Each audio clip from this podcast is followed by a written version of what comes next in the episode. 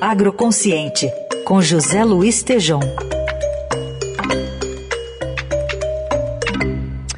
Tejom, bom dia. Tejom hoje fala do crescimento conjunto, que foi uma das pautas de um bate-papo que teve última, na última semana com líderes do governo estadual paulista. Bom dia, Tejom.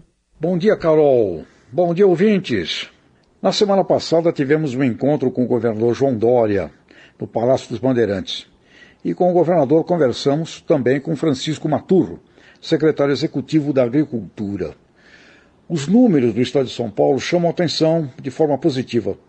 Conforme o governador Dória, o agronegócio representa cerca de 22% do PIB do estado. Mas o dado surpreendente é a estimativa de crescimento do PIB estadual total, na casa de 7,5%. Significa nível de crescimento padrão China em 2021, estimado em 8%, muito acima do Brasil, com estimativas na casa de 4,5%. Uma análise importante é constatar no estado de São Paulo um forte crescimento do PIB como um todo e, em paralelo, um também ótimo crescimento do agronegócio.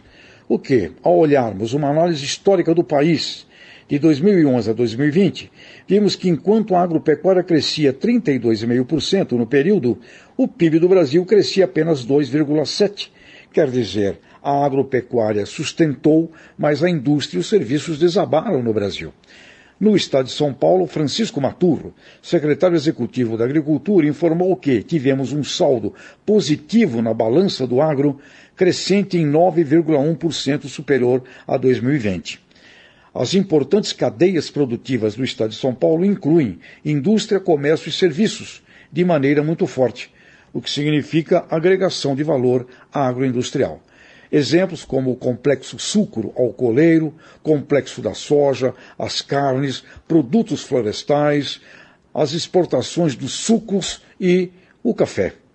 Francisco Maturo está liderando um programa ao lado da Secretaria de Agricultura do secretário Itamar Borges para incorporar cerca de um milhão de hectares no estado com plantio da soja, nas áreas de renovação de canaviais Maturo explica que há uma grande tendência para a soja por causa da fixação de nitrogênio no solo.